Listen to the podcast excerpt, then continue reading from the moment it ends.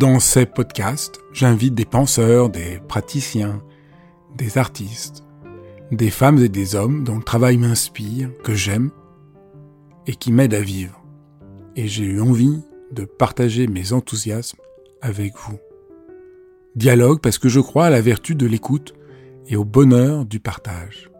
Dialogue parce qu'en un temps où tout devient un peu trop formaté et lyophilisé, j'ai voulu prendre le temps d'écouter des personnes qui ont consacré leur vie à penser, à créer, à faire. Dialogue pour permettre à mes invités de déployer leur engagement et leur conviction sans que leurs paroles soient coupées en petits morceaux. Dialogue pour pouvoir être transformés en les écoutant, transformés par une parole vraie.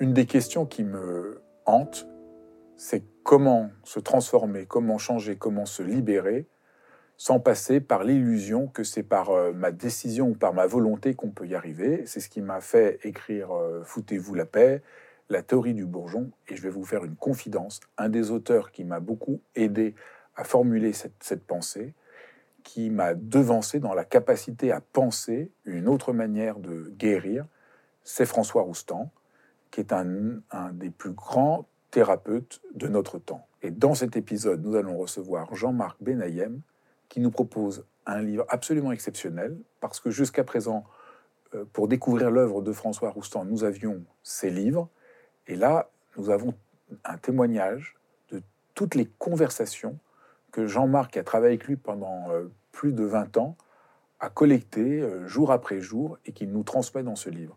Vous allez voir, mais c'est éblouissant, c'est vraiment euh, éclairant. C'est un des plus profonds éclairages sur la psyché humaine que j'ai pu lire depuis très longtemps. Vous allez voir, c'est passionnant. Bonjour Jean-Marc.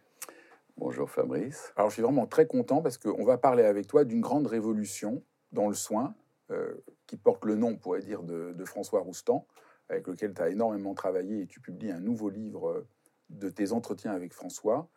Euh, de quoi, c'est un peu une question euh, vague, un peu, j'ai bien conscience, un peu, un peu énorme, mais euh, de quelle manière François Roustan ouvre une révolution du soin assez renversante? Ça a toujours été son, son activité et son désir d'aider, de soulager la souffrance, puisqu'il a même commencé à être jésuite. Et c'était euh, sa famille, hein, ses parents, qui ont dit bah, écoute, tu seras jésuite, c'est comme ça, il faut d'un enfant qui soit dans la religion. Et donc, il dit bon, ok, donc je vais soulager les souffrances des personnes qui viendront me voir, me consulter. Et donc, ça a toujours été comme ça. Et de jésuite à psychologue et à hypnothérapeute, il, il était passionné par qu'est-ce que je peux faire de simple et d'efficace pour aider quelqu'un qui, euh, qui, qui souffre, qui s'angoisse, qui a des douleurs. Et donc son, son chemin, c'était ça. Comment simplifier et être efficace surtout, bien sûr. Et après avoir passé des années dans la psychanalyse, il l'a trouvé trop longue, il a trouvé qu'il y avait trop de passivité. Et donc, quand il a découvert l'hypnose, il s'est dit, ah mais alors voilà, c'est ça qui, peut changer le, chemin thérapeutique une des grandes idées euh, de ce que j'appelle moi la dimension révolutionnaire de François Roustan, c'est que pour changer, pour aller mieux, pour traverser une difficulté, c'est pas la compréhension qui aide. Et nous, on vit beaucoup dans cette idée. Euh, si je comprends, sous le divan du psychanalyse, en réfléchissant, en faisant que si je comprends, je vais changer. Une des grandes idées euh, qui est vraiment commotionnante, qui moi, je ne cesse, auquel je ne cesse de penser depuis depuis plus de 15 ans, parce qu'elle m'a vraiment... Euh, c'est pas par là que ça, ça marche. Ça marche en faisant un geste, en faisant une action. Il faut trouver le geste approprié, nous dit-il. Alors, est-ce que tu peux essayer d'expliquer? Parce qu'on peut dire aussi, j'aurais dû le rappeler tout de suite, que toi-même, tu, tu, es euh, thérapeute et que tu mets... ton travail est, né d'un dialogue avec euh, François de plus de 20 ans. Toi-même, tu, tu, non seulement tu connais le travail de François, mais tu, l'appliques. Pourquoi la compréhension ne suffit pas à aider et pourquoi il faut faire un geste? En fait, euh, il n'y a pas de protocole figé. C'est-à-dire, ça peut aider la personne de clarifier la causalité des troubles que la personne ressent en ce moment. Mais euh, c'est vrai que ça ne suffit pas. J'ai bien conscience qu'il faudrait que je modifie, j'ai bien conscience qu'il faudrait que j'arrête de fumer, que j'arrête de boire de l'alcool. Oui, j'ai conscience que j'ai été battu dans l'enfance. Ok, c'est clarifié, c'est la cause de mes souffrances, mais il manque un pas vers euh, le changement, vers une modification. Et, c'est là que lui est intervenu en disant, il y a un problème, il manque. Si je fais que parler, il, ça va pas suffire, il faut ensuite ressentir. Il faut que je puisse faire le geste qui presque, on pourrait dire, modifie la configuration. On pourrait donner une image, le patient est, tordu comme ça parce qu'il a beaucoup trop souffert. Le thérapeute, s'il continue à parler, bah à la limite, il sera peut-être de plus en plus tordu. Et quand le thérapeute intervient en disant il suffit d'un geste, c'est-à-dire euh, mais c'est pas pas vous. Est-ce que vous pouvez Et c'est ça l'important de la transhypnotique qu'il a senti.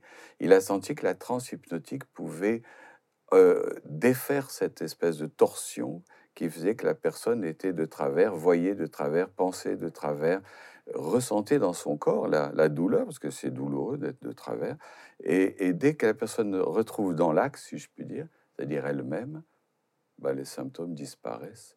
Il dit, mais c'est un miracle. Tellement que il a modifié le terme, même le terme hypnose euh, l'agaçait, il a fini par appeler ça écothérapie, c'est-à-dire euh, la thérapie la plus simple, finalement, voilà, pour faire vite et bien un travail euh, qui était attendu depuis des années. Ça veut dire quoi, écothérapie Alors, c'est sa trouvaille.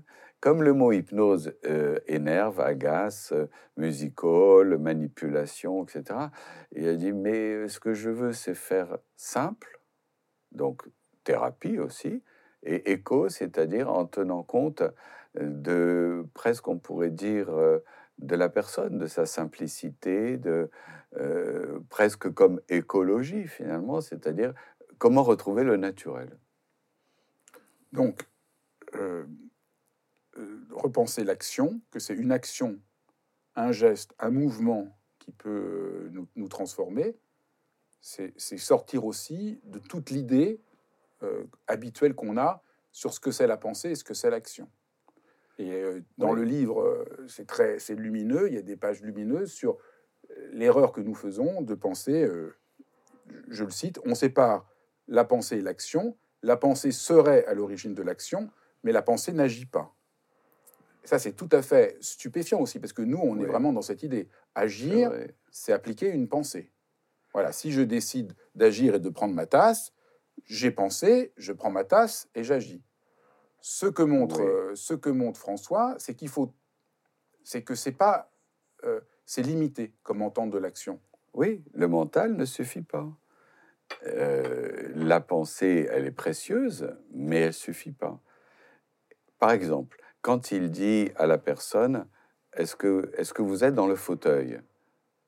Qui vient, une personne qui vient le consulter bah, Le patient il dit, bah oui, je suis dans le fauteuil. Non, il dit, vous n'y êtes pas. Donc, en quelque sorte, il faut bien quitter la pensée, retrouver le corps, la posture, retrouver des sensations.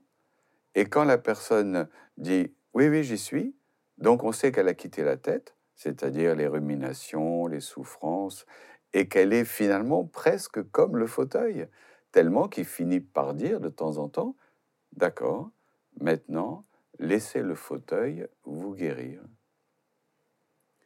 Et le patient qui est interloqué par cette formule, qu'il n'avait jamais perçue, entendue, qui est presque ludique. Il écoute, et comme il est déjà dans une espèce de transe, de transformation, alors le fauteuil va me... Et finalement, il redevient comme un enfant qui se laisse modifier par un guide et qui modifie vraiment sa configuration. Et il dit, ah ben oui, en plus le fauteuil, euh, il est sympa, il est confortable. Ah ben il n'a même pas d'émotion le fauteuil. Ben non. Ah ben alors moi non plus, j'ai pas besoin. Il s'identifie tellement au fauteuil qu'il redevient présent, tranquille, sans émotion, à sa place. Et cette euh, espèce d'objectivation, c'est la présence du corps. Et ça, c'est quelque chose qui n'avait jamais été abordé par euh, les psychologues, les psychanalystes. Dans les écoles de psychologie, c'est toujours pas abordé, alors que c'est la seule façon que nous ayons de retrouver notre place, c'est d'être un corps, une présence, une respiration, et c'est le ce qui est vivant, c'est le corps qui devient le guide. Et jamais, on, et on pensait, comme vous avez dit, on pensait que c'était la tête qui devait nous guider. Ben non, c'est le corps. Pourquoi c'est pas la tête qui c'est donc tout ça est très surprenant et très, et très radical. Et, tu as raison d'avoir souligné au début, la seule chose qui anime euh, François Roustan, c'est que, c'est que ce soit efficace, c'est que, que ça aide vraiment les gens. C'est pas, euh, mais euh, les conséquences de cette pensée sont, sont quand même abyssales. Pourquoi? Pourquoi c'est pas Parce qu'en fait, quand, pourquoi c'est pas la pensée? Alors, on pourrait dire que c'est toujours pareil. Il y a une phase pendant laquelle la personne peut comprendre, expliciter, d'accord. Mais pourquoi on se méfie aussi de la pensée? Parce que dans le cerveau, il y a des circuits qui sont figés. Il y a les circuits des addictions, que les neurologues appellent le système de la récompense, et qui tournent et qui demandent du plaisir. Ils ne demandent pas du bonheur, ils demandent du plaisir. Donc, je, du coup, ben, je vais prendre de l'alcool, du tabac, du cannabis, de la cocaïne. Ah oui, mais ça me donne du plaisir, donc je vais apaiser mes souffrances. Ah oui, mais c'est du plaisir, c'est-à-dire ça dure pas. Et donc, dans le cerveau, on a plusieurs systèmes qui nous égarent. Et je rumine et je me mets dans le passé et je me mets dans l'anticipation anxieuse. Alors que lui, le corps, il est que dans le moment présent. C'est là qu'il respire, c'est là qu'il vit. Et donc, si je le rejoins, je peux quitter euh, une déambulation euh, voilà, qui m'égare et qui me, me fait souffrir. J'interromps quelques secondes l'épisode pour vous dire merci. Si vous êtes sur ma chaîne et vous êtes si nombreux à écouter Dialogue, c'est que vous êtes intéressés à prendre soin de vous, à avoir souci du monde, à vouloir développer plus euh, d'affection, de tendresse, de chaleur dans ce monde qui en a bien besoin. Et si vous voulez être au courant de tout ce que je propose, de dialogues, de cours, de rencontres. C'est tout simple. Inscrivez-vous à ma newsletter en cliquant sur le lien ci-dessous et vous recevrez même un petit cadeau. Voilà, je reviens maintenant à la suite de ce dialogue. Après, ce qui est très radical aussi, euh, c'est quand il parle de corps, quand, tu parles de corps, c'est pas le corps opposé à l'esprit, c'est l'unité du corps et de l'esprit. C'est par le corps qu'on retrouve l'unité. Au fond, on pourrait dire, quand on va par l'esprit, on est coupé du corps. Quand on parle du corps, on arrive à rejoindre euh, cette unité et on ne peut pas guérir si on n'est pas, euh, on redevient pas euh, vivant, unitaire, présent. Oui, oui, c'est tout, c'est tout à fait ça. C'est-à-dire, si la personne, si nous nous déconnectons de notre corps, bah, normalement, comme tu l'as dit, on est fondu. Mais si je me déconnecte, c'est-à-dire que je donne l'avantage à la pensée. Ben, je quitte le corps, alors que c'est lui qui me guide. C'est le corps qui donne la mesure. Donc si je m'éloigne du corps, la pensée commence à se dilater, à grandir, et elle finit par me dominer, et j'oublie que j'ai un corps. Et je reste dans des désirs, des envies, des peurs, des souffrances. C'est le corps et dans le passé, le futur. Il faut réabsorber, comme tu l'as dit, la pensée pour qu'elle soit fondue dans le corps et que elle trouve la mesure et quand corps et pensée sont rassemblés, l'équilibre est retrouvé et je suis là présent et je dis ben voilà, je suis vivant, euh, ça me suffit, le moment présent, je me regarde plus. Pourtant, nous on est vraiment éduqués dans le sens inverse. Je suis angoissé, ça vient du corps, et par la raison, je vais montrer que j'ai pas de raison d'être angoissé et je vais essayer de me calmer en changeant ma représentation que j'ai euh, de l'angoisse. Oui. Alors qu'est-ce que tu me conseilles? Je suis angoissé. Ben, c'est pour ça qu'on est qu'en Occident, nous nous sommes passionnés pour la méditation. C'est parce qu'on est allé voir, euh, tu es allé voir d'autres cultures qui sont moins dans le mental et qui disent c'est peut-être ça le chemin pour sortir de la souffrance. Vous, en Occident, est-ce que vous pensez pas trop? Est-ce que vous n'êtes pas trop dans euh, l'intellect? C'est bien d'être dans l'intellect, bien sûr, Ça permet aussi d'aller loin dans la science, dans la découverte, bah, évidemment. Mais on s'éloigne du corps et il faut régulièrement le retrouver. Et tous les grands penseurs disent, c'est quand j'ai retrouvé la non-maîtrise que l'intuition m'est venue et que j'ai découvert quelque chose qui m'avait échappé. Donc, en quelque sorte, ce qui est salutaire, c'est de retrouver ce corps de façon à ce qu'il redevienne le guide pour les souffrances, les addictions. Les prenons l'exemple, je suis angoissé, je sens de l'angoisse corporellement. J'ai juste envie de ne pas la sentir. Alors, euh, absolument. Ce qui est, ce qui est très intéressant, c'est de trouver la singularité de la personne. La personne dit, voilà, je suis angoissé, euh, ok, pas de problème, parfois depuis l'enfance. Hein. Et nous, on dit, c'est comme une image, monsieur, peut-être que vous marchez trop proche du bord de la falaise. Euh, c'est-à-dire, eh ben, si vous marchez au bord de la falaise, bah, vous pouvez forcément être que tendu et angoissé puisque vous pouvez tomber. Mais c'est quoi le bord de la falaise? Eh bien, vous prenez des risques, vous voulez tout contrôler, vous vous apercevez que le contrôle n'est pas possible sur tout. Vous n'êtes pas sur le chemin balisé tranquille. Mais qui vous a mis sur le bord de la falaise Ah ben mes parents, ils ont été agressifs, mon père m'a battu. Enfin, ou bien euh, ma sœur s'est moquée de moi. Enfin, bon, des choses pénibles qui ont fait que je me dis, mais qu'est-ce qui se passe? Qu'est-ce qui se passe? Et je suis allé au bord de la falaise. Je suis pas aimé, je suis pas considéré. Et au bord de la falaise, tous ceux qui sont au bord, ils sont tous, ils vont tous mal. Ils sont tous tendus. Si je fais un faux pas, et alors pourquoi ils s'angoissent? Ben, Parce qu'ils ont peur de tomber. Et pourquoi ils sont crispés? Ben, Parce qu'il faut qu'ils contrôlent tout. Et pourquoi ils ont peur de l'avenir? Ben, Parce qu'ils se disent peut-être je vais faire un faux pas, peut-être que mille hypothèses, et les peurs et les phobies se développent.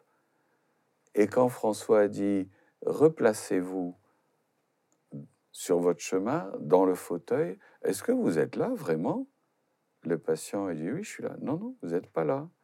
Et quand le patient il revient à sa place, il revient sur le sentier balisé, de sécuriser, il dit ah, mais ça fait longtemps que je n'ai pas été aussi bien. c'est juste parce qu'il s'est mis en sécurité. Il a vu qu'il était mal placé, mais pas de sa faute.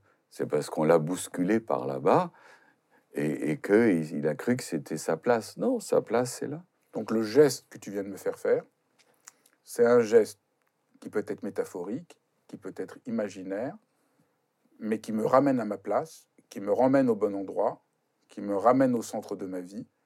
Et au fond, le soin, ce geste, c'est ça, c'est de revenir au cœur de, son existence, dans un endroit où on est sécure, dans un endroit où on est tranquille, et que c'est ça euh, le soin. au fond, c'est comme si on était à côté de soi. La souffrance, l'angoisse, euh, la frustration, tout ça, c'est comme si on était à côté du bon endroit, déplacé, et qu'il faut se replacer. Et donc, il ne s'agit pas, à nouveau, comme, je, comme on l'a dit tout à l'heure, de comprendre, d'analyser, même si ça peut être utile, mais il s'agit de se remettre oui. à un endroit. C'est vraiment invraisemblable. C'est quand même. Euh, en plus, en plus c'est vrai. C'est pas un jeu pour essayer de trouver une thérapie originale. Non.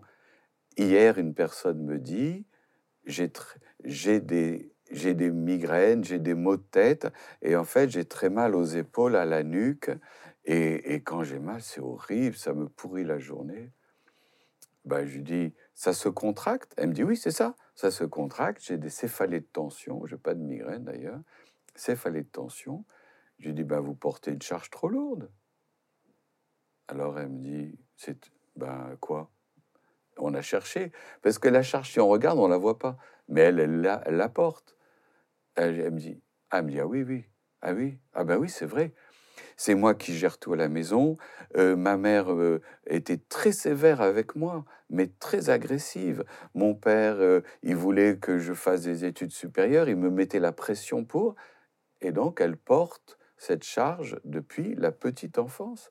Elle me dit toujours, je regardais ma mère en me disant, elle va me crier dessus, elle va me m'angoisser, et je ne fais pas ce qu'il faut. Donc, elle porte depuis l'enfance cette charge. Donc je dis, ben voilà, il faut vous décharger. Ça veut dire que les douleurs, par exemple, dans son cas, c'est juste un symptôme qu'apporte la charge. On va pas lui... À quelqu'un qui porte une valise de 30 kilos et qui a mal au bras, on va pas lui dire on va calmer la douleur du bras. Lui non, t'as qu'à lâcher ta valise. Eh ben c'est pareil. Elle a compris, elle me dit ah ça c'est nouveau pour moi. Et ça c'est complètement le travail de François Roustan qu'on a échangé voilà pendant des années. C'était c'est quoi la charge? Elle peut dire rapidement c'est quoi la charge? Voilà, c'est pas un problème. Et après, est-ce que je suis d'accord pour être moins perfectionniste, moins exigeante, moins de maîtrise, que j'accepte les défauts, que, que je n'ai pas peur du regard, parce qu'elle est toujours sur le regard de maman. Voilà. Et si elle veut bien lâcher, bah, c'est le cas de le dire, eh ben, la douleur va partir.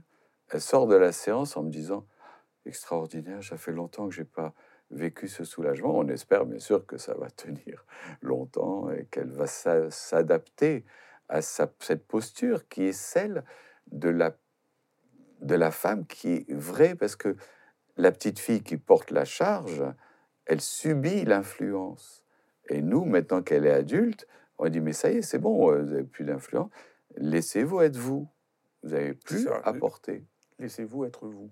Au fond, c'est ça, le, le, la guérison et le soin passent par laissez-vous être vous. Alors, on va parler un peu de ta rencontre avec François et du travail que tu as fait avec lui. Donc, toi, tu, es médecin, tu es confronté à la douleur, et ton, interrogation première vient de là. Comment soulager la, souffrance? Oui. Oui, tout de suite, j'ai été orienté dans, euh, dans les centres de traitement de la douleur où j'ai fait des vacations euh, de pendant 30 ou 40 ans, voilà, pour euh, voir mais qu'est-ce qui se passe pour les douleurs chroniques? Parce que pour les douleurs aiguës, on, bon, on a des, médicaments, euh, puis ça passe. Douleur d'un soin, d'une opération, d'une chirurgie. Tandis que pour les douleurs chroniques, on disait, mais qu'est-ce qui se passe? Pourquoi ça devient chronique? Donc, euh, j'ai décidé comme ça de rencontrer François Roustan pour ouvrir une formation euh, qui pourrait aborder tout ce qui est chronique finalement. Les douleurs, les addictions, les phobies. Alors lui, évidemment, au début, donc François Roustan est euh, très connu déjà. Euh, il a été un des grands psychanalystes, très proche de Lacan. Puis il a rompu. Il a écrit euh, des livres qui ont été très remarqués de critiques d'une extraordinaire finesse, sans doute les critiques les plus fines qu'on a fait à la psychanalyse, indépassable. Oui. il s'est tourné vers ce qu'on appelle l'hypnose, mais c'est mal dit parce que c'est vraiment une, thérapie de la relation, une, thérapie très révolutionnaire qui remet en question, comme on l'a dit, toutes nos préconceptions sur ce que c'est euh, le soin, la compréhension, l'opposition entre le corps et l'esprit, etc. Et donc toi, tu vas le voir, et, tu, lui, il est, il, est, il est, psychothérapeute, et tu lui dis, euh, j'aimerais faire une formation avec vous pour les douleurs chroniques. Donc il est au début un peu, un peu étonné. Et tu racontes très bien, dans, le, c'est un livre euh, bouleversant, parce qu'il y a tous vos entretiens de, pendant 20 ans, puis il y a aussi, tu racontes comment tu le rencontres, et donc tu, tu racontes, on, voit très bien la scène, et donc là, tu, tu lui... Tu lui euh, Ah oui, ah, je raconte, c'est absolument... Tu peux raconter, parce que je trouve... Oui, en fait, voilà, j'avais assisté à des conférences, et moi, j'avais trouvé brillant, et et tellement une profondeur que j'avais jamais rencontrée nulle part dans, dans sa façon d'exposer, de réfléchir, d'analyser. Et je sentais une telle générosité aussi pour transmettre ce savoir. En fait, il avait fait un exposé avec Léon, dans l'école de Léon Chertok, et c'est là où j'avais appris l'hypnose, et j'avais été fasciné par le personnage voilà, que j'osais à peine approcher tellement je le sentais euh, dans les sommets euh, intellectuels et de la pensée. Et finalement, je vais le voir en lui disant, écoutez, je vais ouvrir une école et sous-entendu, il me faut quelqu'un de crédible et qui a bien compris euh, ce qu'est le soin et l'hypnose. Alors je vais le voir et je lui, il me dit, mais, mais c'est-à-dire pourquoi? Eh ben je lui dis, voilà, je vais vous faire une expérience, un test je lui prends la main alors qu'on ne se connaissait même pas. Je prends une pince et je lui dis voilà, je vous pince et je provoque une douleur aiguë. Il se laisse faire complètement. Et je lui dis maintenant, allez-y, calmez la douleur. Au bout d'un moment, il me dit oui, ça y est, ça y est, j'ai moins mal. Je lui dis ben voilà, pour moi, c'est ça l'hypnose. de pouvoir réduire quelque chose, une perception désagréable, il me regarde parce que lui, il n'était pas du tout confronté aux soins, il était confronté qu'à des personnes dans la souffrance. Alors il me regarde un peu, c'est quoi ce gars, il est bizarre. Voilà, et il ose même me faire un test, on se connaît à peine. bon, je n'avais pas peur, j'étais désinvolte. Et, et je lui dis, euh, vous viendriez avec moi qu'on ouvre une école Il me dit, laissez-moi 24 heures. Alors, je dis, bon, d'accord. Et on attend. En fait, il va voir sa femme et il lui dit, qu'est-ce que est-ce que j'accepte cette proposition? Bah, Il dit, ben oui, vas-y, euh, pourquoi pas euh, Ça va se passer à, à l'hôpital Ambroise Paré. Allez. Et donc, il accepte. Il, il me rappelle le lendemain. Il me dit, allez, c'est d'accord, on y va. Et donc, on, juste, je fais une parenthèse. L'expérience que, tu as faite permet de comprendre vraiment quelque chose. C'est-à-dire, on a une douleur, elle est objectivement causée. On a un pouvoir d'enlever la douleur, qui n'est pas un pouvoir qui vient. Je le redis parce que ceux qui connaissent pas, c'est surprenant. Ce n'est pas par la volonté, ce n'est pas par la raison, c'est changer ma position et mon rapport à la douleur. Et ça, c'est un savoir que très peu de gens connaissent, qu'on a oublié, ça n'a rien à voir avec ce qu'on appelle le plus souvent la psychologie. Ça n'a rien à voir avec la plupart des choses. Quand je parle d'une révolution, c'est très très stupéfiant, mais c'est une, une modification de ma présence qui fait que je ne ressens la douleur est là, mais je ne la ressens pas de la même manière. C'est quand même, je, euh, oui, moi, moi, quand j'ai découvert, grâce à toi, euh, François Roustan, euh, que je l'ai rencontré, je, je, veux insister parce que ça a été pour moi mais, mais, mais je. c'est ce qui fait quand on ne connaît pas, on n'arrive même pas à, à, se représenter ce que ça peut être. Cette possibilité de. Personne ne travaille ça, parce qu'en Occident, j'ai mal. Hein, on considère la douleur comme si j'étais. Euh, comme d'un point de vue purement comme, machinal. agression, oui, ou comme machine. Machinal, comment tu me donner un médicament pour enlever la douleur. Mais le rapport à ma propre souffrance, comment je peux le moduler, personne ne parle de ça. Absolument. La psychologue, la psychologue va me parler euh, de mes problèmes avec ma mère, avec mon père, mais personne ne va me dire comment je peux, me, comment je peux changer de position voilà. par rapport à, une douleur euh, au bras, mais aussi par rapport euh, à la main, mais aussi par rapport à une angoisse. Et, là, je pense que, ton exemple permet vraiment de comprendre ce qui a été pour moi, comme pour tous ceux qui découvrent cette, cette pensée, une révolution euh, abyssale. Alors, vraiment, c'est tout à fait ça. Merci de me cadrer là-dessus, parce que c'est ça le point fort. C'est-à-dire, on cherche les ressources, on implique le patient. Alors qu'avant, il était passif, effectivement, en disant Ah, je dois subir. Et là, on lui dit Non, non, vous subissez pas. Faites ce qu'il faut pour atténuer la perception douloureuse. Ah bon, c'est moi qui. Oui, oui, vous avez les ressources. C'est dingue. Personne ne sait qu'on a des ressources. Et, ce qu'on va découvrir, c'est qu'on a des ressources qu'on ne soupçonnait pas, qu'on ne connaissait pas, voilà. invraisemblables. Voilà. Et à force de travailler tellement qu'on a, j'ai même fait une étude à l'hôpital Ambroise Paré sur des volontaires sains, bien sûr, pour voir comment ils, acceptaient ou pas de réduire la perception douloureuse. Et il y a tout un groupe de personnes euh, qui disaient oui, oui, c'est bon, ça baisse. Et il y a un groupe qui disait non, ça augmente. Et donc, c'était intéressant de voir comment la personne, suivant le vécu qu'elle a eu dans, son, dans sa vie, peut agir pour réduire et peut ne pas agir pour réduire, voire même dire non, c'est encore plus fort. Ça augmente de pire en pire. En paniquant, par exemple. En paniquant, en disant arrêtez, arrêtez, j'en peux plus, c'est trop fort. Alors qu'on c'était juste un petit pincement. Et c'était intéressant justement de voir la, singularité de chaque personne et de pas généraliser, bien sûr. Et c'est parce que je vais dans la singularité de la personne, son, originalité, voilà, sa spécificité, que l'on peut vraiment être efficace. Et tellement qu'on a mis en évidence que si je provoque une douleur ailleurs, ailleurs, alors parfois la zone qui était menacée devient elle aussi calmée. C'est-à-dire il fallait détourner l'attention de la personne pour qu'elle puisse calmer et non pas euh, attendre quelque chose qui soit direct, il fallait faire de l'indirect.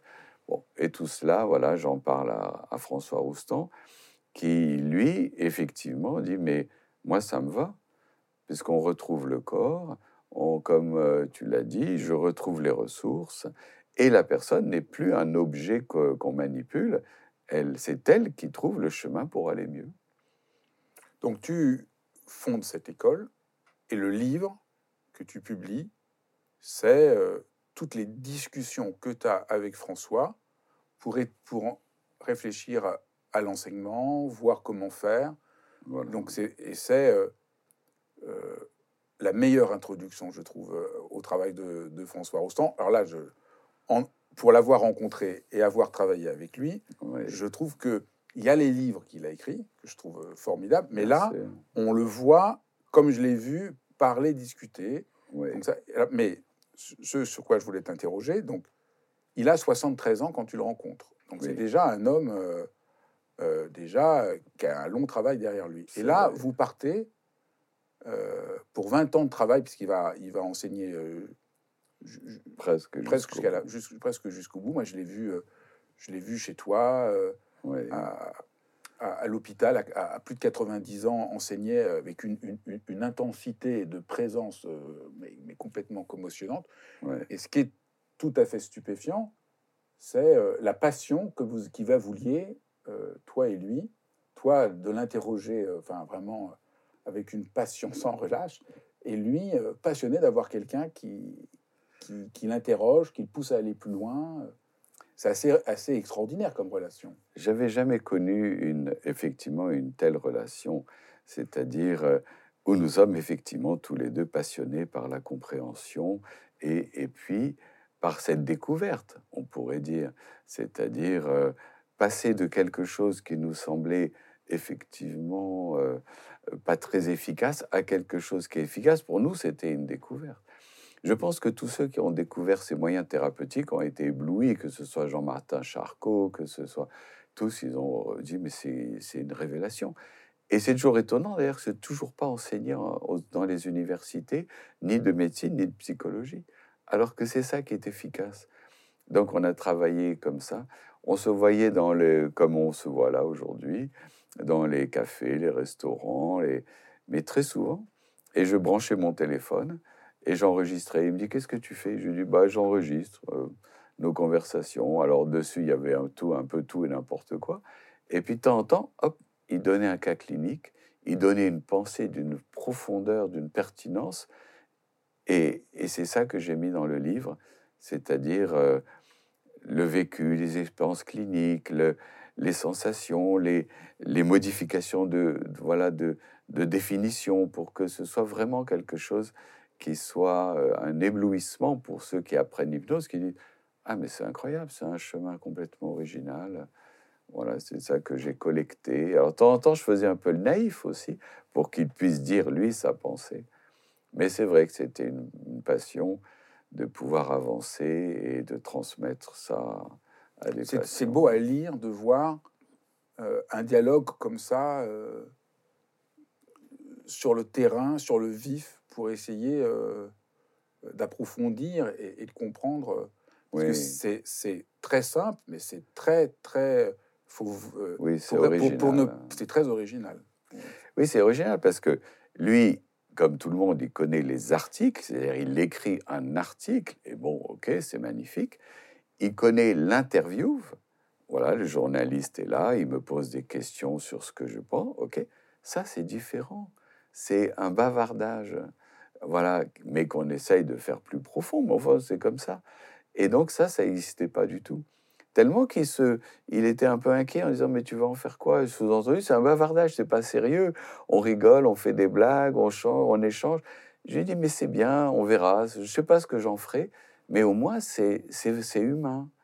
Voilà, donc c'est pas quelque chose de sophistiqué, élaboré, très mental. D'ailleurs, il a même critiqué des premiers livres qu'il a écrits, il me dit, moi, on n'y comprend rien. C'était quand j'étais psychanalyste. Et il dit, maintenant, quand j'écris, et d'ailleurs, son style s'est épuré, est devenu de plus en plus léger, de plus en plus simple, de plus en plus dépouillé, parce qu'il veut aller à l'essentiel. et pas un style alambiqué avec des formules euh, voilà, mystérieuses, bizarres, euh, intellectuelles. Non, on va directement au but, comme avec le patient. Dans toutes ces années, eh, quels sont les, les enseignements qui t'ont le plus euh, commotionné ou renversé. Et il y avait un espèce de ping-pong. C'est-à-dire, moi, je- par exemple, je me mettais au tableau et lui, il décrivait la séance. Et il disait, alors, première étape, et moi, j'écrivais. Donc, il faisait le maître. Et deuxième étape, j'ai dit, oui, deuxième étape, c'est ça. Ah, j'ai dit, non, non, tu, tu m'avais pas dit ça. Ah oui, d'accord, oui, alors, ok, c'est plutôt comme ça. Et on corrigeait. Et puis, dans la salle, ça intervenait. Et on faisait vraiment comme à l'école. Voilà, on écrivait les différentes étapes, les différentes euh, perceptions restreintes, élargies, de façon à transmettre. Et on faisait sans arrêt un ping-pong. Et j'ai retrouvé quelques élèves qu'on a formés, euh, des médecins, qui disent euh, Mais c'était drôle, votre ping-pong, votre complicité. euh, Il y en avait un qui, voilà, qui posait une question à l'autre, et nous, on profitait de- des échanges que vous aviez. Et on faisait ça tout le temps. Oui, mais je pense que ma question c'était qu'est-ce Le que plus émouvant. oui dans les enseignements des choses qui t'ont déconcerté ou, ou que tu as énormément appris dans tous les, les- dans tous les enseignements euh, Il y, a deux, il y a deux moments qui me reviennent comme ça euh, très fort. C'est quand il était très âgé et qu'il venait tout de même, tellement il voulait qu'on continue à se voir, à parler, et à enseigner, alors qu'il était déjà très âgé, très fatigué.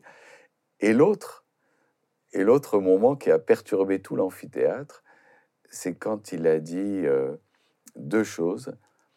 Il dit, c'est bien, vous avez maintenant, en fin de formation, c'est bon, vous avez compris l'hypnose, vous avez compris les techniques, les exercices. Et tout le monde disait, oui, oui, oui. Et elle dit, très bien. Eh bien maintenant, tout ce qu'on vous a enseigné, oubliez-le. Et les gens dans l'amphi attends, on a travaillé tellement dur a pour essayer de comprendre voilà, oubliez-le, c'était ce qu'il voulait dire. En fait, intégrez-le. Ne restez pas bloqué dans un protocole. Et les gens. Donc, il, est- il faisait ça aussi bien dans l'enseignement qu'avec le patient. mais pour toi Et, c'est ça qu'est-ce qui t'a toi et nous, on, appris nous, on éclatait de Oui, rire. mais hein. toi, qu'est-ce qui t'a appris à toi que, que- qui te revient comme ayant été euh, une vraie découverte? Alors, on pourrait dire l'autre situation qu'il a vécue dans l'amphi, et il a dit C'est bien, vous avez bien appris les techniques, vous pensez pouvoir aider les patients qui viennent vous voir Oui, c'est très bien. Et il dit Mais en fait, la formation à l'hypnose, et les gens le regardent comme ça, tellement il dit les choses de manière puissante. En fait, c'est le changement chez le thérapeute. Ça, ça t'a- beaucoup marqué, ça Mais oui, parce que ça veut dire c'est nous qui changeons pour pouvoir mieux accueillir. On pense c'est moi qui vais pouvoir agir plus efficacement. Non, mais en fait, c'est nous qui changeons. Et c'était tellement fort que beaucoup de collègues me disent en fait, j'ai changé, je ne suis pas comme avant.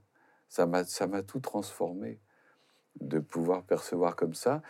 Et du coup, je me suis dit, oui, bah alors c'est ça qui est le plus, un des éléments, voilà, qui sont les plus C'est vrai, forts. moi, je me souviens, c'est quand ouais.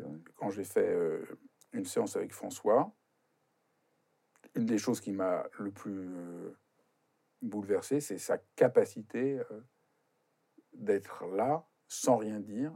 Et je me suis senti accueilli absolument. C'est rare dans une vie humaine de sentir que quelqu'un vous accueille absolument, entièrement comme celui que vous êtes.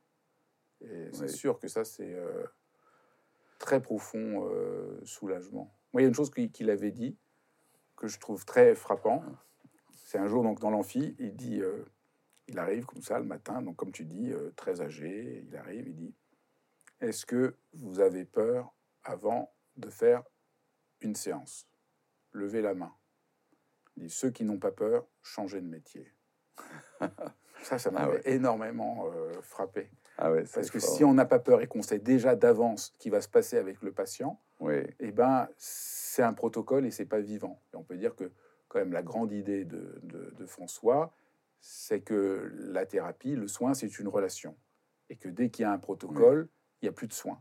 Parce que le soin implique, euh, voilà, comme tu disais, d'être présent à l'autre, d'être ouvert à l'autre. Oui. pour l'aider à, à- à- à trouver sa place. Alors, ça, ça m'avait beaucoup frappé, je dois dire. Ça, c'est vraiment. euh, mais parce qu'on pense toujours que si Oui. on n'avait pas peur, voilà. à la fois comme thérapeute, moi qui suis pas thérapeute, mais dans la relation à l'autre, tout ça, si on n'avait pas peur, ce serait bien. Oui, oui, oui. Et en fait, non.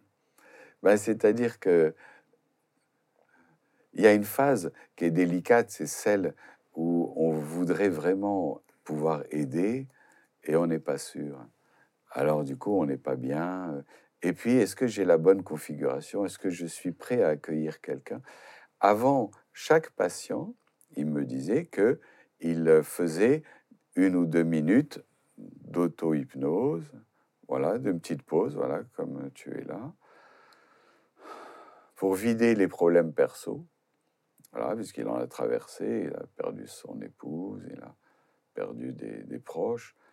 Et une fois qu'il sentait que ça y est, dans, le- fauteuil lui aussi, ça y est, c'est calme, c'est vide, il se levait, il ouvrait la porte et il pouvait accueillir le patient et être complètement disponible à ce qu'il disait. Et donc, c'est cette hyper-présence, elle est nécessaire pour le patient, bien sûr, mais surtout pour le thérapeute, pour qu'il puisse euh, guider. Un autre point fort qu'il donnait, il dit le thérapeute, c'est pas un guide qui devance le patient, c'est un guide qui est côte à côte et on avance ensemble. Donc je je j'anticipe pas, c'est-à-dire je ne fais pas à la place du patient. Non non, je reste avec et on marche. Et cette façon-là d'avancer, c'est plus le guide de haute montagne, voilà, qui dit euh, suivez-moi. Non non, c'est le patient qui fait son chemin et on accompagne. Et c'est donc une vision tout à fait passionnante. Voilà. Il y a, euh, moi, en lisant le livre, j'ai l'impression que la chose qu'il te dit personnellement, parce que donc euh, évidemment, il parle surtout de l'hypnose, mais la chose qu'il te dit à toi personnellement le plus, c'est, Ah. euh, j'ai l'impression, souvent il revient là-dessus, c'est de te dire euh, d'être davantage sans intention par rapport au patient. Oui. Et, et- et- et même sans projet par rapport au patient. Et tu es un peu déconcerté, Oui. il revient, il t'écrit des mails, il essaye de réfléchir à comment euh, faire passer cette idée un peu surprenante, parce qu'on pense qu'au contraire, quand on est thérapeute, il faut avoir de la compassion, il faut être bienveillant envers le patient. Et lui, il est tout à fait opposé à ça. Et, Oui. et- et c'est beau parce que tu, au début, tu dis, mais quand même, euh, là, là, est-ce que tu n'exagères pas un même. peu? Et il insiste Ouais. beaucoup sur l'idée euh, de c'est en trop. Oui, c'est ça, de ne, de ne rien vouloir à la place du patient. Oui, c'est très ça, radical, ça. Et on, on voit qu'il revient beaucoup là-dessus. Oui. il- il- il te pousse beaucoup dans cette direction-là, non? Alors, oui, parce que c'est là qu'on est vraiment bénéfique. C'est-à-dire, si je veux à la place, je veux que cette personne aille mieux, parce que c'est normal, c'est mon boulot. Je veux que cette personne soit heureuse. Ben non, mais ça va pas. Parce que si je veux, en quelque sorte, je freine le changement chez le patient, puisque je devance. Alors que si je suis euh, juste à accompagner, je laisse ce patient voilà, retrouver son chemin. Et donc, ne rien vouloir à la place, c'est aussi laisser vide pour que, pour que la création puisse venir. Et la création, c'est une inspiration du patient qui dit J'ai apprécié que vous m'accompagniez parce que je me sentais un peu perdu. Et donc, ça, c'est la relation. Et cette relation de confiance m'a aidé à, avancer. Un peu comme un enfant voilà, qui apprend à marcher parce qu'on est là, on fait attention, on tient la main, mais on ne se met pas devant en disant voilà, tu me suis. Ben non, on est à côté, on dit c'est bon, les pieds, ah, il trébuche, hop, on le relève. Et au fond, la thérapie, c'est- comme quand on a appris à marcher. Euh, C'est-à-dire, on est sûr que la, personne va retrouver l'équilibre, qu'elle va retrouver, mais on accompagne. Si elle tombe, bah, ça arrive qu'on tombe, hein. On le relève. Hop, elle se relève et elle recontinue. Et après, ça y est, c'est bon. J'ai retrouvé mes instincts, mes réflexes, j'ai retrouvé l'équilibre, j'ai retrouvé la bonne posture.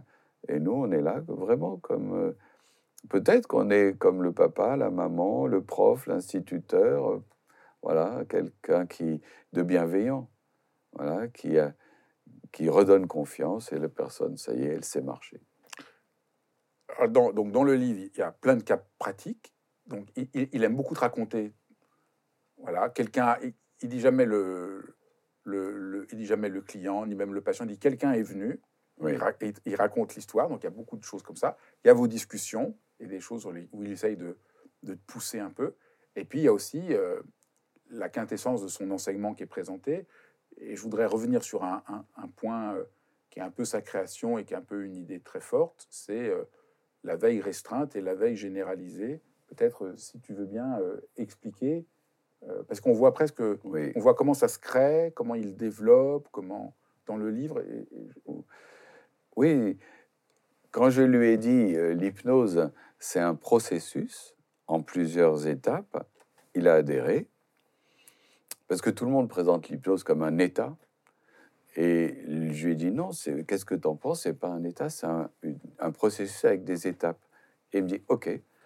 À ce moment-là, il me dit on va dire qu'on débute par une veille restreinte, c'est-à-dire la personne, euh, nous aussi, hein, bien sûr, focalise sur une perception restreinte, c'est-à-dire c'est et comme c'est restreint, c'est comme si on regardait un point et qu'au bout d'un moment on dit ah mais ça, ça s'embrouille, bah oui c'est restreint. Alors que si je regarde large, tout est net.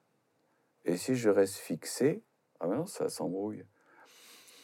Donc la perception restreinte c'est la pathologie, c'est la personne qui regarde quelque chose le passé, les souffrances, les douleurs, ma migraine, mon côlon, mon sommeil. Et plus je regarde quelque chose, et plus ça s'embrouille, puisque je fixe restreint. Et du coup, je ne peux pas résoudre, c'est confus. Et donc, le travail thérapeutique ou autothérapeutique, on peut faire soi-même, bien sûr, c'est dire, bon, attends, je, je- je défocalise, là, j'en peux plus, j'élargis, il y a plus large que ça. hein. Un jour, une jeune femme vient le voir et lui dit euh, J'ai été abusée et ma vie est pourrie. Je veux pas rencontrer de garçons, je veux pas construire ma vie. Et donc, sa perception est restreinte sur ce drame, cette souffrance qu'elle a vécue. Elle fait pas exprès. C'est quelque chose de très violent, voilà, auquel qui, qui est là tout le temps, qui l'envahit mais qu'est-ce qui m'est arrivé? Pourquoi j'ai subi? Les autres, ils n'ont pas su. Il la regarde, il veut élargir sa perception, il veut faire une veille élargie et pas restreinte. Qu'elle puisse, qu'elle puisse percevoir. Alors il la regarde et il lui dit Madame, je vous regarde, je ressens et je vois que vous êtes beaucoup plus que le drame que vous avez vécu. Et effectivement, sa perception à elle s'élargit de veille restreinte, elle passe à veille élargie. Ah, il a vu que j'étais plus que ça? Ah ben oui, je vois, hein, vous êtes plus que ça. Et le fait est qu'elle est forcément plus que ce drame. Elle a des qualités, elle a fait, elle a une profession, euh, elle est plus que plus qu'un drame. On est plus tous. Et ça s'élargit, ça s'élargit. Il attend dans le silence qu'elle Oui, parce que ça veut dire, c'est pas juste qu'elle comprenne ça, mais elle vit. elle le vit. Il lui fait, comme on a dit, c'est d'abord l'idée que c'est un geste qu'il faut faire. Donc il lui fait faire le geste de se défocaliser de, de, sa- de, de l'identification qu'elle a à sa seule souffrance. Voilà. Comprendre n'a pas suffi, il faut ressentir. Donc elle ressent. Elle est en train de ressentir ce que lui a ressenti. Puisqu'il il lui dit, il dit pas, Madame, euh, je sais que... Non, il lui dit, je ressens. Et du coup, elle limite. Elle dit, ah bon, il a ressenti ça. Et moi, je peux ressentir. Ah ben oui. Donc elle se met à ressentir dans un état de transe. Et au bout d'un moment, d'une demi-heure, où il n'a plus rien à dire, il lui dit Ça va? Elle dit Ouais, ouais. Et il dit On prévoit une autre séance? Elle dit Non, non. Non, non, ça y est, c'est résolu. Et il dit Mais je suis là, hein, s'il y a besoin. Elle dit Oui, oui. Mais il n'y a pas besoin, ça y est. Le déplacement est fait. Ça s'est ouvert. Oui, parce qu'après, il faut, faut dire aussi, la grande idée de François, c'est qu'il n'y a pas besoin de passer dix ans chez un thérapeute, quelques séances euh, suffisent. si, Parce si qu'il la- s'agit de se reposer au bon endroit. Donc il n'y a pas besoin de... Absolument. tellement qu'il avait proposé à maintes reprises de faire la séance unique. C'était son thème. La séance unique, c'était pas euh, euh, la performance, vous devez. Non, non, non.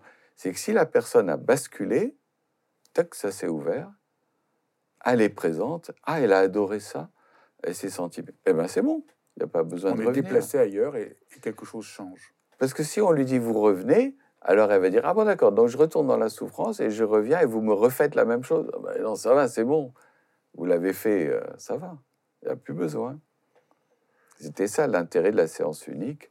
Ce qui est euh, très impressionnant aussi, si on prend l'exemple que tu as raconté, c'est complètement déculpabilisant.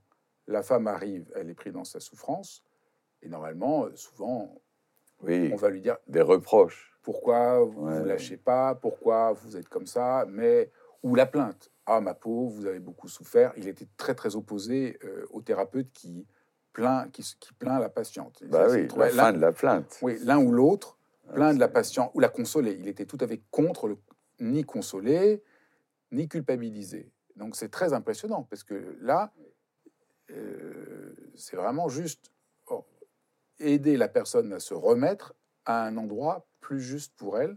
Parce que la veille restreinte, tout ce que tu disais au début, on est déformé, on n'est pas au bon endroit, on est Ouais. coincé dans sa douleur, coincé dans sa plainte, coincé dans son problème. Et c'est ce, ce déplacement qui est absolument... euh, qui est éclairant, qui... Absolument, oui, oui. C'est ce que je, on disait tout à l'heure. Si la personne est bon, au bord de la falaise, ou, ben, euh, forcément, euh, on va pas lui faire un reproche. Si elle, j'ai pas confiance en moi, ben, c'est normal, tu es au bord de la falaise. C'est logique. J'ai pas confiance dans mes jambes, j'ai pas confiance dans mes capacités à me, ram- à me, à me relever. Et dès que la personne est de nouveau sur son chemin, c'est-à-dire qu'il a ouvert la perception, il dit, mais vous avez vu, il y a un autre endroit où on peut se mettre? Ah oui, c'est vrai, moi je focalisais là. Dès que ça s'ouvre, tout devient net. Parce que si je focalise, ça devient confus. Et si je défocalise, ah oui, ah ben là, il y a des livres. Ah, mais il y a un plafond. Ah, il y a des tapis. Et du coup, ma curiosité s'en va. Et ah, mais tiens, je ressens le fauteuil. Et du coup, ah, mais j'étais de travers. Attends, je me remets bien. Et en quelque sorte, je retrouve le corps, je retrouve ma place et les symptômes disparaissent. Alors, ce qui est très impressionnant chez François Roustan, et le livre euh, en témoigne, c'est, euh, sa créativité infinie. C'est pas juste qu'il a une détermination, une définition. Il invente plein de nouvelles manières de décrire la chose. Une autre manière de, de parler de ce passage, d'un état où on est coincé à un état euh, plus ouvert, Ouais. c'est de parler du fait de redevenir vivant. Donc il y a, il y a, ça revient tout au long du livre. Au fond, la souffrance, on peut dire euh, l'exemple de, de la femme euh, qui a été abusée quand elle était enfant, euh, la douleur, c'est comme si on n'était plus vraiment vivant. Et que l'enjeu, Ouais. c'est de redevenir vivant. À vrai dire, euh, c'est vrai que c'est une formule qui revient souvent dans la posture. Pouvez-vous, là, monsieur, madame, vous sentir juste un être vivant qui respire?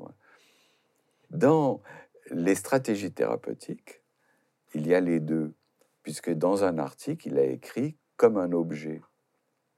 Il dit, bah alors c'est un objet, c'est pas vivant. Ben, pourquoi pas? On peut être un objet vivant parfois, on regarde une œuvre d'art, on dit mais c'est vivant, alors que c'est un- une peinture, une sculpture. Donc sa stratégie, c'est thérapeutique dont on s'inspire tous. C'est l'objet est présent, il m'inspire, c'est une création originale. Ça veut dire quoi être vivant? Pourquoi on n'est pas vivant? Qu'est-ce que ça veut dire être vivant? Eh bien, euh, c'est avoir sa singularité, c'est-à-dire, même Milton Erickson faisait Pouvez-vous ressentir l'air qui rentre et qui sort de vos narines? Oui, oui, ça y est, je le ressens.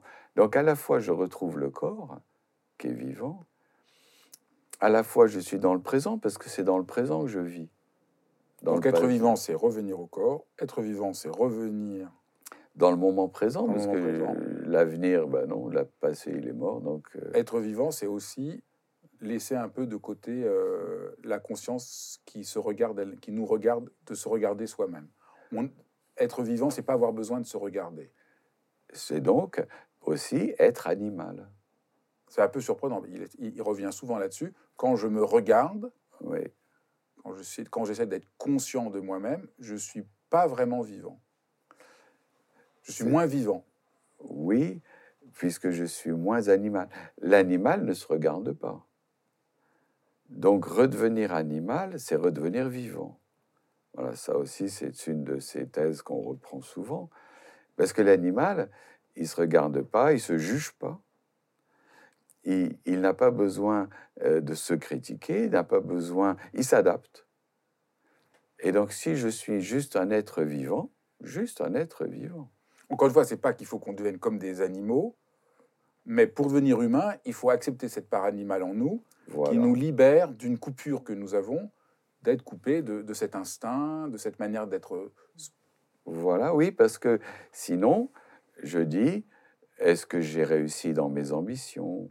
Est-ce que me- ça va aboutir? Est-ce que je, Ça, mes amis inutile. sont là?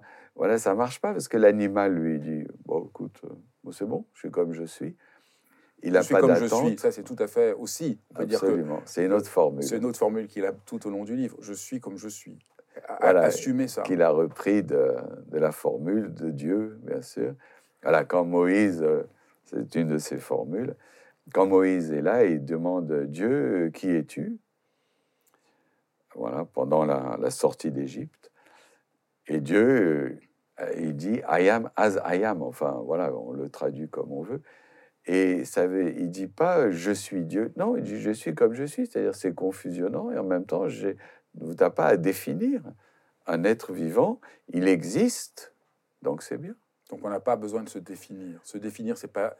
Voilà. Ça complique les choses. Faut Voilà, revenir à une forme de simplicité, au fond. Il y a Une simplicité, c'est pas ma carrière. euh, euh, non, je, je suis un corps vivant qui respire.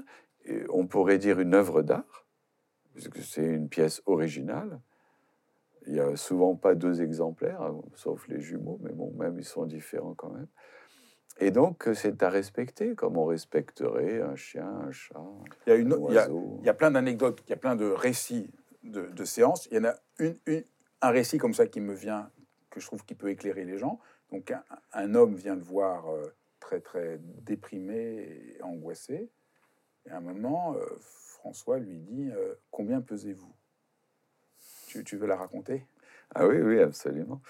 Alors il est là, effectivement, il raconte ses souffrances, après avoir raconté toutes ses souffrances, parce qu'il faut écouter quand même, c'est normal. Il le regarde et, et lui dit, combien pesez-vous Donc confusion, il perturbe le mental pour mettre fin à la plainte. 78 kilos, il. Voilà, alors il lui dit euh, 78 kilos, enfin voilà, peu importe, mais. Et ce qui l'étonnement, c'est cette création de François Roustan, puisqu'il il le déstabilise, il le ramène vers le corps, et il lui dit c'est pas assez. Comment ça s'est passé? Alors il dit que ça veut dire? C'est mon poids? Il dit non, allez-y, laissez-vous être plus lourd, laissez-vous être dans le, le fauteuil. Et le patient, dans la transe, on accepte des choses qui sont originales. À l'état d'éveil ou de maîtrise, on pourrait dire Attends, c'est quoi ce truc? C'est bizarre, il n'est pas un peu fou. Alors que dans la transe, on peut être fou. Enfin, on, est dans la création. Les artistes, ils sont fous. Sinon, ils créeraient pas, ils feraient pas voler des, des rochers avec le nuage. Le nuage est plus bas que le rocher. Le rocher, il vole. Ben oui, j'ai le droit. Mais il est fou. Non, il n'est pas fou. Il, il joue avec la vie. Et donc, il lui dit, c'est pas assez lourd.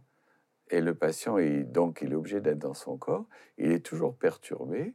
Et il lui dit, allez-y, augmentez. Et là, il rentre dans la transe. Et il est de plus en plus présent, de je plus suis, en lourd, plus je suis lourd le bas de mon corps. voilà, juste le bas du corps. Il augmente la densité. Voilà. Et plus la densité augmente, et plus il a mis sa pensée dans le corps, pour lui donner encore plus de densité, et il le laisse ressentir le poids des épaules, du dos, des jambes. En fait, ce qu'il veut, c'est ressentir qu'il est vraiment présent, avec une densité intense. Et le, monsieur qui était complètement dans un état de dépression euh, intense en sort euh, métamorphosé. C'est une très belle. euh, Ben oui, oui, forcément, parce qu'il a quitté la souffrance. Il vient de faire, il vient d'emprunter un chemin qu'il qu'il connaissait et qu'il n'avait pas emprunté depuis des années. Il dit pas c'est quoi, c'est bizarre. Non, ce chemin lui est familier. Il lui fait retrouver et il dit ah mais là je suis bien. Mais ça fait des années que j'ai pas été aussi bien. En quelque sorte, il lui fait dire ben voilà, c'est ça votre chemin, pas l'autre où il n'y avait que des plaintes, et il lui fait percevoir qu'il existe un autre chemin où je suis vivant, présent, lourd, dense, alors qu'avant j'étais absent.